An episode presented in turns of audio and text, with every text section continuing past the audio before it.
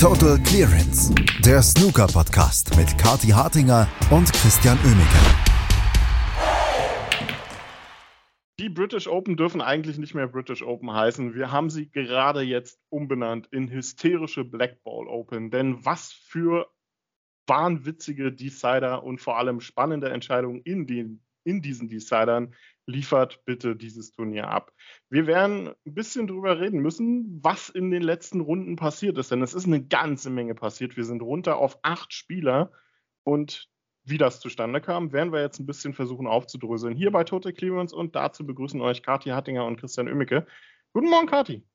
Guten Morgen, Christian. Wie nur noch acht Spieler? Wie ist denn das passiert? Wir hatten doch gestern noch gefühlt alle im Draw dabei. Ja, das ist äh, ein, ein, eine sehr, ein sehr gutes Kuriosum. Das letzte Mal, als wir geredet haben, äh, lief, glaube ich, noch so die erste Runde zu Ende. Die zweite Runde fing an und schwupps, schon sind wir nur noch bei acht Spielern. Schon sind wir im Viertelfinale mit äh, durchaus Namen, die man da vor dem Turnier vielleicht nicht ganz so erwartet hatte. So unter anderem, wir fangen mal einfach an mit dem unbekanntesten Namen dieser Runde, He Guoqiang ein Rookie aus China, der sich hier in diesem Turnier, aber auch so gesamt in der Saison jetzt ein bisschen durchaus einen Namen macht. Er hatte sein erstes Match auf der Tour noch mit 0 zu 5 gegen Ross Muir verloren. Und seitdem läuft es bei ihm sowas von gut. Das ist Wahnsinn. Und hier bei den British Open einen Barry Hawkins zu schlagen, das muss man erstmal hinkriegen das muss man wirklich erstmal hinkriegen, weil als wir das letzte Mal gesprochen haben, Christian, vor Wochen, ne, da haben wir über Barry Hawkins gesprochen und uns ist das Wasser im Mund zusammengelaufen wie bei so einer guten Pizza, ne, weil der hat ja alles in Grund und Boden gespielt und das eben nicht nur jetzt bei dem Turnier mal kurz in einem Match, sondern seit Wochen. Ja, und jetzt kommt dieser Hegu Kwang und äh, holt ihn einfach wieder auf den Boden der Tatsachen zurück, ne, dass er eben doch nur Barry Hawkins ist und dass es halt manchmal in entscheidenden Momenten doch nicht so für ihn läuft. Aber gut, ich meine, ich bitte dich, wenn ein Spiel auf die letzte Schwarze entschieden wird, äh, also da wollen wir jetzt auch nicht zu viel reininterpretieren. Also ich würde jetzt noch Abstand nehmen von der Formkrise von Barry Hawkins ähm, und sagen, das war einfach eine richtig coole Nervenleistung auch von, äh, vom jungen Chinesen. Und ich finde, es tut so gut. Wir werden ja auch noch über ähm, andere junge Spieler jetzt sprechen, aber es ist so schön, dass die da sind. Ne? Also klar, erstes Match kann man mal verlieren, aber seitdem ist der da, der ist präsent auf der Tour und das ist ja nicht der Einzige. Und ich finde, das tut so gut einfach, dass wir neue Gesichter haben, die auch was reißen, ne? die auch was machen, weil das war teilweise schon ein bisschen dröge auch die letzten Jahre.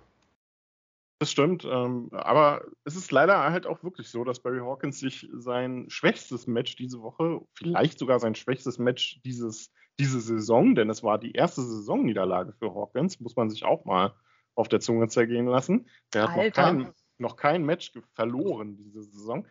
Ähm, dass er es ausgerechnet dann so gemacht hat, denn davor waren das fantastische Leistungen von Barry Hawkins, der ja auch Cameron Wilson aus der Arena gefegt hat im Prinzip also wirklich sehr, sehr guter Saisonstart, aber auch sehr, gute, äh, sehr gutes Debüt für Hego Kyang, der damit sich hier frühzeitig in dieser Saison als Rookie of the Year ins Spiel bringt.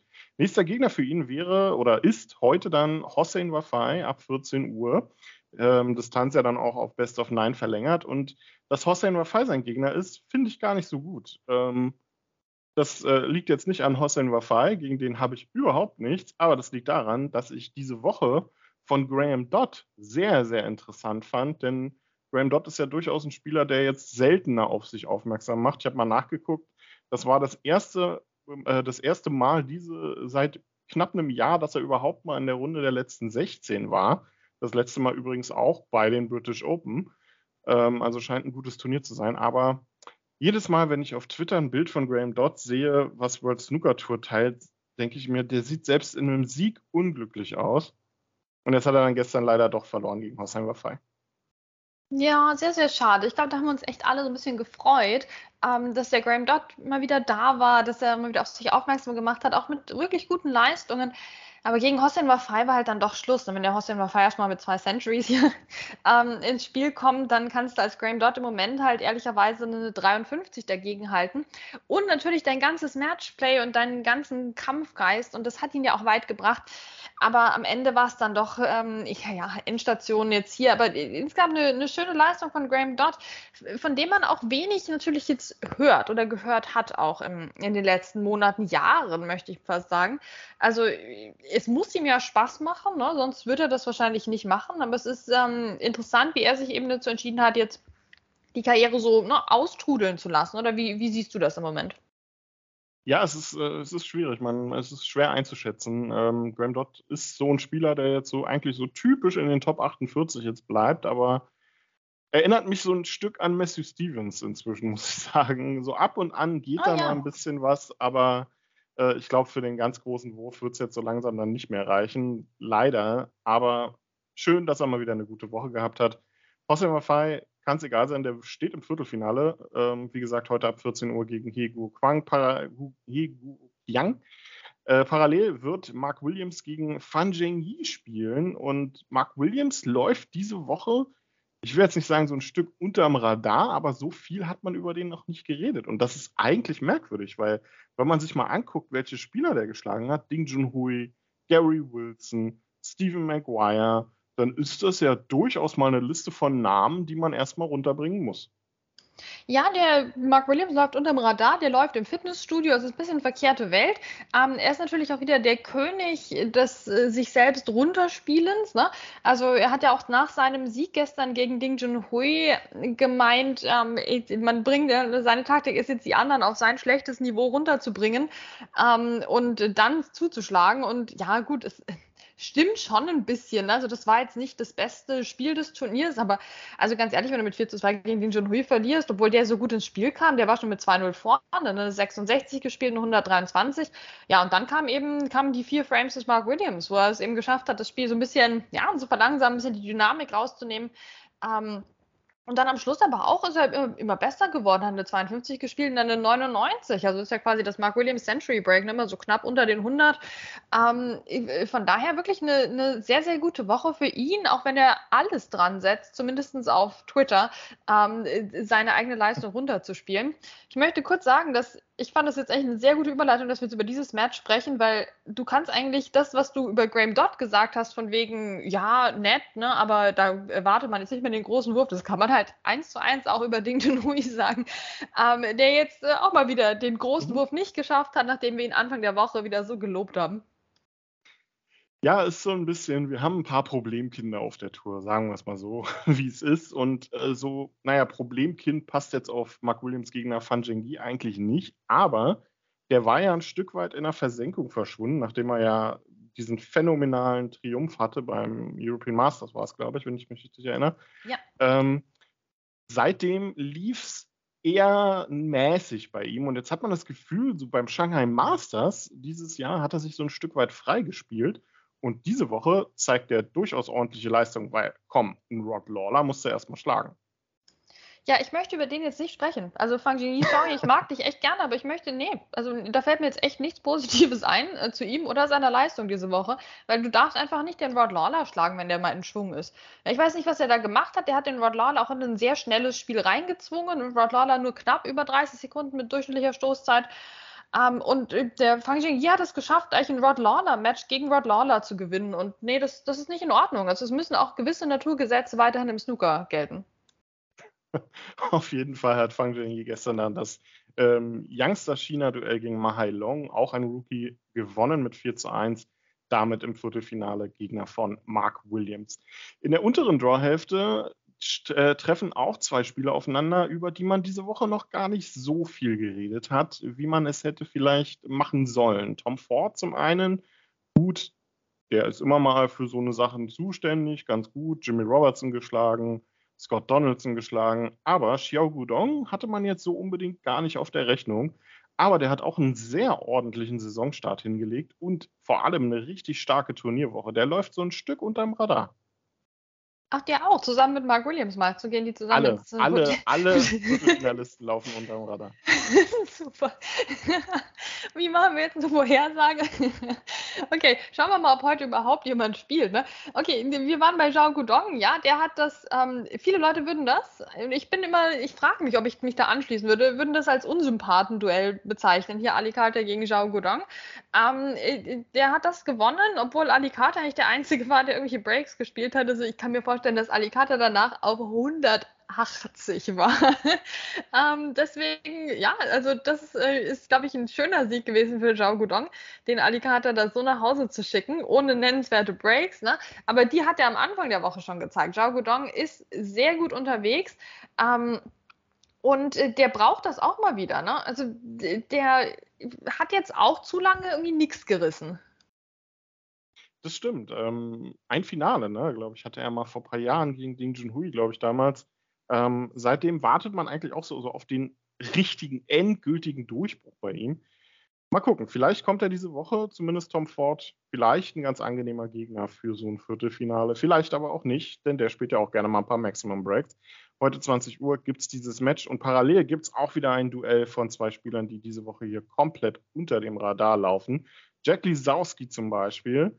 Wahnsinn, nachdem er sich zu Beginn der Woche ja über Decider äh, weitergekämpft hat, hat man jetzt das Gefühl, der macht eigentlich genau das Gleiche, ohne in Decider zu müssen. Aber sowohl gegen Matt Zert als auch vor allem gestern natürlich gegen Fergal O'Brien musste Jack Lisowski wieder deutlich mehr auf seine kämpferischen Fähigkeiten zurückgreifen, als ihm wahrscheinlich lieb ist. Ja, das war jetzt mal wieder der gute Jack Lisowski, den wir hier gesehen haben, wirklich. Also ich meine, Matt Disselt und Fergal O'Brien, also unangenehme Gegner par excellence. Und ich meine das mit dem größten Respekt. Also, da muss man sich erstmal durchsetzen. Das hat er jetzt geschafft. Ähm, und das war wirklich kämpferisch. Also ich meine, höchstes Break von Jack Lesowski gegen Fergal O'Brien, eine 58, immer von Jack Lesowski. Also ganz ehrlich. Und dann, also normalerweise, wenn das sein höchstes Break ist, dann gewinnt er nicht. Ne? Jetzt hat er es aber geschafft zu gewinnen. Das heißt, ähm, ich weiß nicht, Christian, wollen wir es uns gönnen zu sagen, ach, das wäre aber schön hier bei dem British Open, wenn das der erste Ranglistentitel für Jack Lesowski werden würde, weil der hat ja noch gar keinen.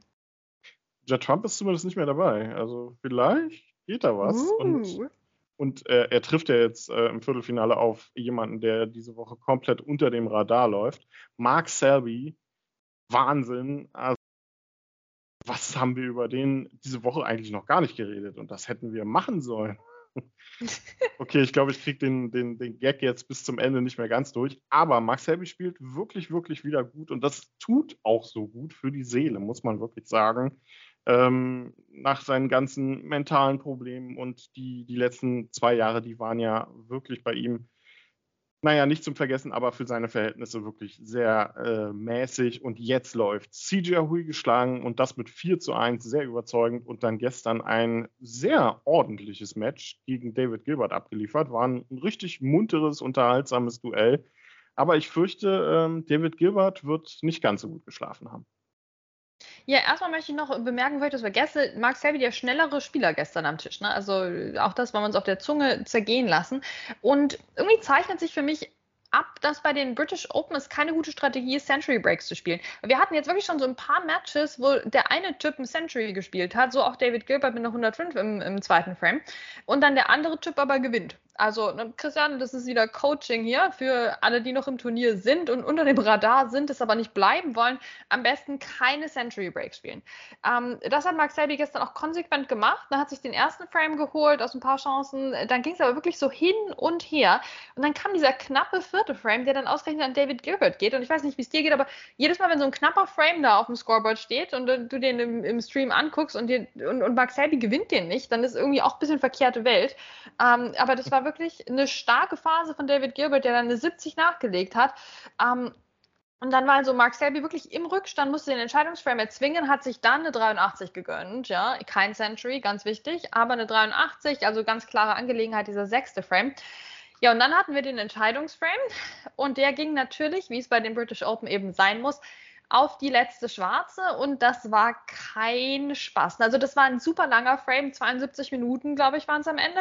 Und da hat man schon so in, in Viertelstundenintervallen äh, gezählt am Schluss, äh, wann jemand die letzte Chance hatte oder das letzte Mal überhaupt äh, versucht hat, einen Ball zu lochen.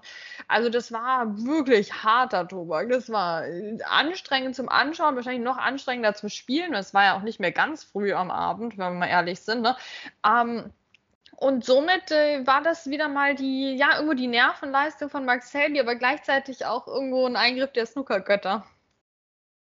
Ja, Nerven äh, musste er dann gar nicht mehr behalten, beziehungsweise musste er schon. Waren tolle Safety-Duelle durchaus da auf, ähm, auf die letzte Schwarze, äh, die sich die beiden da geliefert haben. Aber ja, Gilbert, äh, nicht nur, dass er die Schwarze dann verpasst hat, nein, ähm, er schafft es dann, die Weiße zu lochen. Und das ist natürlich die bitterst mögliche Niederlage ähm, auf einem Blackball-Game. Das, äh, naja, Mark Allen kann da ja zum Beispiel auch ein Lied von singen.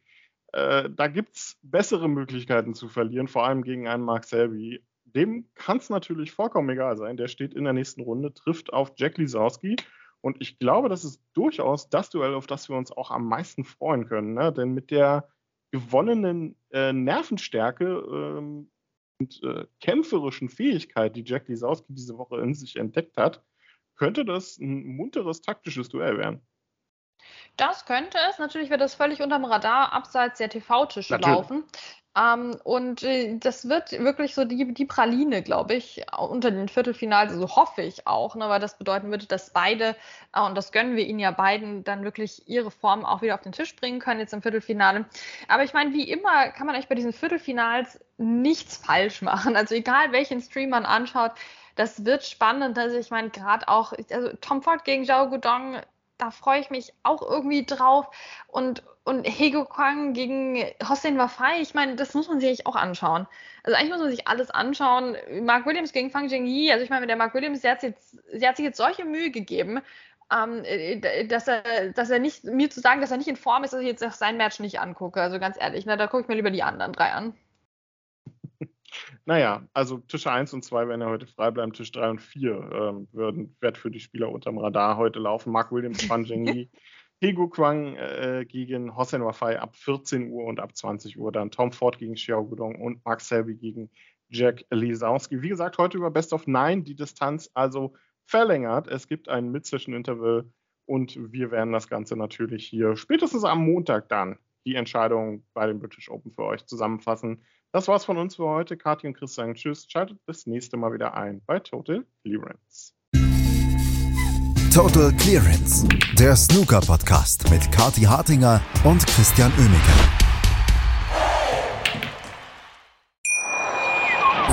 Wie baut man eine harmonische Beziehung zu seinem Hund auf? Puh, gar nicht so leicht. Und deshalb frage ich nach, wie es anderen Hundeeltern gelingt, beziehungsweise wie die daran arbeiten. Bei Iswas Dog reden wir dann drüber. Alle 14 Tage neu mit mir, Malte Asmus und unserer Expertin für eine harmonische Mensch-Hund-Beziehung, Melanie Lippisch. Iswas Dog mit Malte Asmus. Überall, wo es Podcasts gibt.